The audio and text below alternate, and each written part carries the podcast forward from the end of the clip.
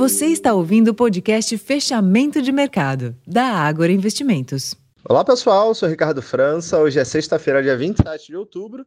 Os gestores voltaram a adotar postura cautelosa nesta sexta-feira, deixando as bolsas da Europa e de Nova York com tendência majoritariamente negativa.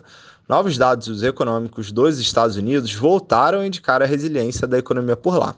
Em nossa percepção, apesar da discreta desaceleração tanto de serviços como do núcleo, a inflação segue rodando a níveis acima da meta do Banco Central norte-americano, que é de 2%. No Brasil, em sessão amplamente volátil, o Ibovespa seguiu a dinâmica do exterior e fechou em queda.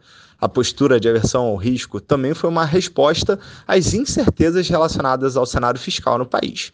No fim, o Ibovespa tinha queda de 1,3% aos 113.300 pontos. O giro financeiro somou 23 bilhões de reais. A queda, no entanto, ainda foi minimizada pela alta superior a 3% das ações da Vale após a companhia publicar o seu balanço do terceiro trimestre de 2023. No câmbio, após a abertura em baixa, o dólar passou a subir, encerrando em alta de 0,5% na casa dos R$ 5,00.